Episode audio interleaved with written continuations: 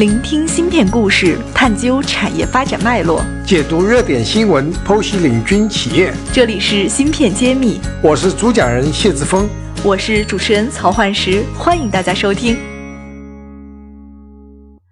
欢迎大家收听芯片揭秘，我是主持人焕石，我是谢志峰。本期呢是我们听友福利环节。今天会整理一些我们听友给我们在后台进行的一些互动和留言。那么我首先来讲第一个听友，嗯，他会说：谢院长，据说台积电攻关十六纳米的时候遇到了难题，得到了海思的帮助。然后中芯国际二十八纳米量产的时候也有海思和高通的帮助。那么芯片设计公司为什么能帮助芯片代工企业攻克制程工艺的技术难点呢？术业有专攻，这两者看起来应该是不搭界的。芯片公司似乎是没有能力来帮助代工企业的制程工艺的迭代，是不是应该芯片代工企业自己的工作吗？这二者有何关联？我觉得这位听友你的问题真的是还蛮有思想的，呃，但是我们也很幸运，因为刚好谢院长同时。有从事过 Fab 厂的生产的管理，同时也对芯片设计公司有非常深入的了解。当年他也是希瑞这个设计公司的一个 CEO，所以这个问题从他自己亲力亲为角度，应该是有一个比较深入的回答。那么，请院长来给我们解释一下。好的，这个这位听众还是蛮专业的，说明他对这产业了解的非常透彻，他理解的没错。各术业有专攻，做集成电路。工制造工艺研发的和做其实那种芯片设计的是不同的技术特点，所以实际上呢，具体的工作没法帮忙的，就是就隔行如隔山的。但是呢，因为他是客户，他对技术呃制造技术的生产出来的芯片，它的技术指标它是有要求。那么当他发现某一些地方达不到要求的时候，他会反馈给。技其实那种技术研发的工程技术人员，所以提要求。那么还有一个优势，它其实不光在中芯国际做生产，它在世界其他公司，比如说台积电、Global Foundry，甚至三星、Intel，可能它都在代工。那么这样子的话，他会说别人做到，你应该也可以做到。就是有时候，我们想当年我在中国中芯呃在 Intel 做研发的时候就是这样，你不要告诉别人怎么做的，你只要告诉别人做出来。告诉我，这事实上是可以做出来的，我一定做出来，而且说可以做它一样好，是更好。这就是为什么？这是英特尔的底气，就是说我们有足够的优秀的工程师，也有足够的钱砸下去，我们就可以做出来。感觉像破解难题一样。哎，就是只要只要告诉我们这，就说理论上做不到，那我们我们做不到。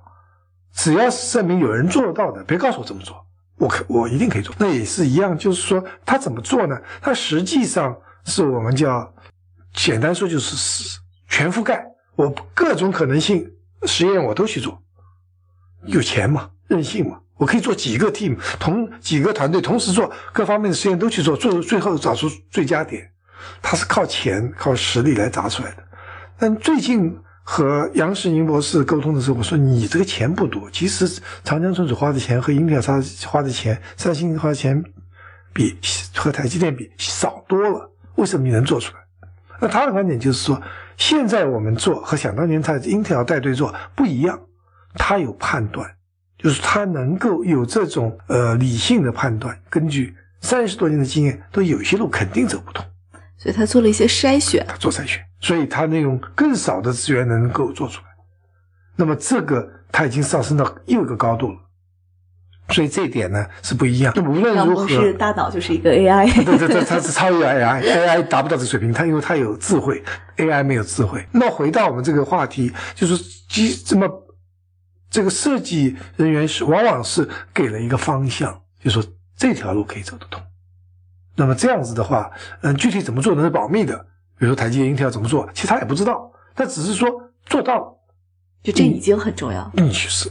有些路死路，别去去，别去做，没人做到，那么你没有必要走这个弯路。那么从杨博士角度来说，我不管别人走走走过没走过这条路，我有足够的叫我们叫洞见 insight，我能知道，我感觉这条路走不通，这条路可能会走通，那他就是节省了大量的资源。那么说这就不可复制，这种能力是那么多年熬出来的。对吧？像我这样早早的已经差差不多十年前，基本已经离开了第一线的工作。杨博士今天还在第一线，这个在长江存储这个冲锋陷阵，我觉得还是蛮佩服的。而且，嗯，剧透一下，他还在跑半马，他跑马拉松的。那么我现在就是在水上漂一漂就可以了。那么他还在坚持，所以这这个劳动强度和这个这个战斗力是不一样的。好的，那我们看第二个问题。听友说呢，三星计划在二零一九年、二零一零、二零二零年和二零二二年分别开始五纳米、四纳米、三纳米的技术。他问说：“这是摩尔定律的新的发展吗？”啊，这个不是的，摩尔定律从来就是很很标准的说法呢。它每次是百分之三十的线性的，呃，叫叫缩缩小。那么我以前说过，一百分之三十，也就是说从一要缩到零点七，这是长度。面积的话，从零点七乘上零点七，那就是零点四九。所以每一次面积要缩一半，长度缩百分之三十。那么往下走不是这样子数字，那呃基本上是七纳米以后，那这是是五纳米，五纳米的你要乘上零点七，对吧？那么是零点是三点五纳米，就这个数字不能乱说的，很精准的是百分之七十这样一个数字。那么这个还在按照这个路来，但中间你换名词怎么样换简化？内行的人都是按照很精准的百分之呃，就是面积减一半，长度减百分之三十这样子一个一个规律来走。嗯，这里我也有一个好奇点，就是后摩尔定律一般是指什么呢？会有什么样的方式来替代后摩尔吗？好，那么我们走出了呃，因为有人预测摩尔定律走不下去了。对，啊，那么我在不同场合发表过观点。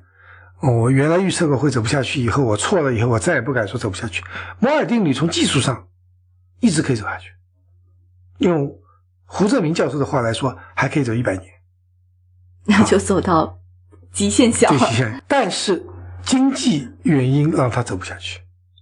我们技术上做得到，但是没钱，钱太多，走不下去。这是我个人的观点。不一定正确。后摩尔定律指的是，别人就走出一条，或者说我好，那我就承认我没钱，我穷，我我我没有本事，每年投投投三十亿美金，我没这个钱，那我就走另外一条路。我说不往下走，我来走另外一条道路。翻成英文叫 more than more，有人把中文翻成超越摩尔，这是乱翻译。就是说，我不走摩尔精英这条路了，我走另外一条路，叫 more than more，应该叫。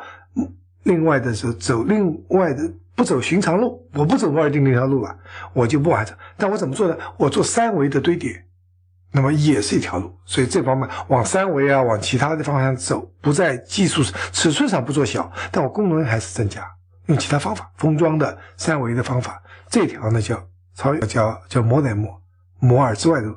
那么还有一条后摩尔，就是说我不走这按照这条路，我用新的器件，比如说走量子芯片。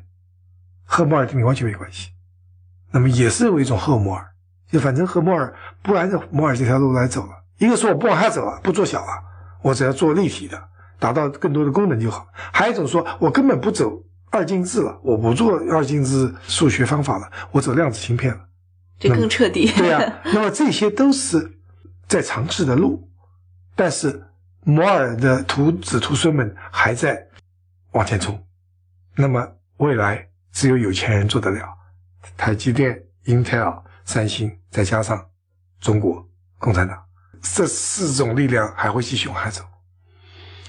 在这个产业内能看到这样的一个境况，也是非常奇观了。对，很震撼。芯片揭秘栏目组现将每期音频整理成文字，并在公众号发布。想获取文字版内容，请关注公众号“茄子会”，更多精彩等着你。好，我们最后看最后一个问题。说老师能不能聊一下光芯片？呃，他说很奇怪，光纤也有芯片吗？好，这是广义的芯片，任何东西把它继承成一个小小的片上呢，我们就是光芯片。那么光纤光光可以做不同的新的应用，有说光子计算机，这个今天还没有实现。我们有量子计算机，光子因为光号称是最快的。每秒三十万公里这样子一个一个速度，那么这还在一个理论上研究。那么我们现在说的光芯片是讲光通讯，就是说这个信号从一端到另另一端。那么在芯片上也可以用光来传输，因为电子的速度没有光的速度快，所以这方面做成一个不是集成电路，这这个芯片不是集成电路，它是一个光路在芯片上实现，这是另外一个领域。那么在呃原来是就是说我们做成一个模组很宏观的，如果能缩小到在在呃很小的一个芯衬底上，我们也叫光芯片。在这里理解这里面有一个误区，就是芯片广义的只要是一个小的芯片都叫芯片，我们一般理解狭义的就是说只有集成电路才叫芯片。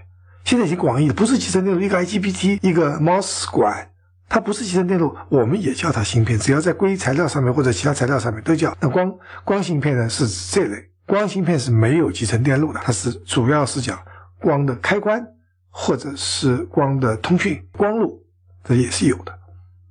对，所以这位听友可能把芯片的范围可能搞混淆。对，芯片是一个非常模糊的概念，所以我们一般不太用芯片这个在。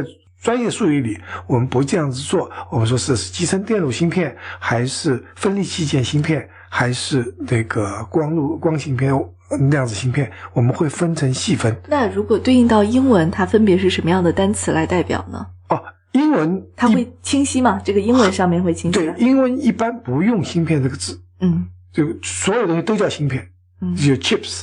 那么 chips 还有 potato chips，因因为美国人说的 chips 的一般都说是薯片。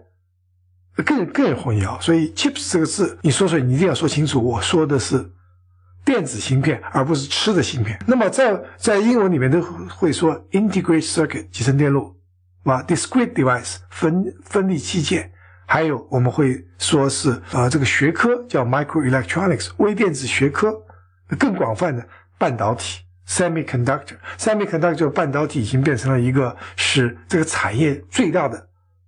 所以半导体是含所有的，是包含所有刚刚那些名称。对对对，所以说一般呃，这个产业的总称是半导体产业。所以你们平时 chips 这个词是很少用到的，是吧？专业里面不说这个字的。哦。啊，说芯，为了让大家理解，我们要说芯片。但真正专业里面，我们从来不说芯片。好吧，我其实我看到好多翻译都是这样翻的。对对对，因为为了让大家觉得和你比较那平易近人，我们用芯片这个字。但是在我们在产业里，我们不会用芯片，因为这个芯片这个字太模糊了，有点中国的特有的称呼的意思。对对对，就我们台湾会这样叫吗？啊，台台湾不会啊，台湾都叫半导体的。哦，对，这这这是在台湾地区说我们是半导体产业的，非常高大上。而在中国大陆，你说你半导体，很多人以为你就做个两极管的，对他以为收音机，收音机。所以在这里就是在文化差异，在台湾是你说你做半导体的，你就是台积电，你是联发科，你高大上。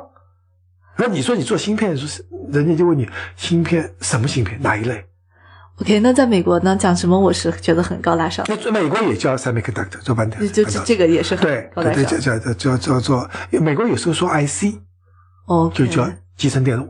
OK，就是哎，美国做的比较哎，大多数是 Intel 这类公司，我们都是 IC 公司，对吧？总称是半导体公司，但半导体公司有太多了。对吧？那么专门做芯片的这类，呃，集成电路的，我们还是叫 IC，所以我们就 IC 工程师嘛，I 就是呃印度嘛，C 就是中国嘛，所以全是说是中国人和印度人在呃撑着这个硅谷，啊，一个软一个硬啊，IC IC 是印度和中国，那么所以说 IC 大家都懂，大家那你一说你在 chips industry，人家就是问是是薯片还是芯片，你得说清楚，因为英文里面没区别。这是非常有意思的一个文化的探讨，希望听友们喜欢我们这一期的栏目，谢谢大家，我们下期再见。感谢大家收听《芯片揭秘》，更多精彩内容请关注公众号“茄子会”。我是谢志峰，我在《芯片揭秘》等着你。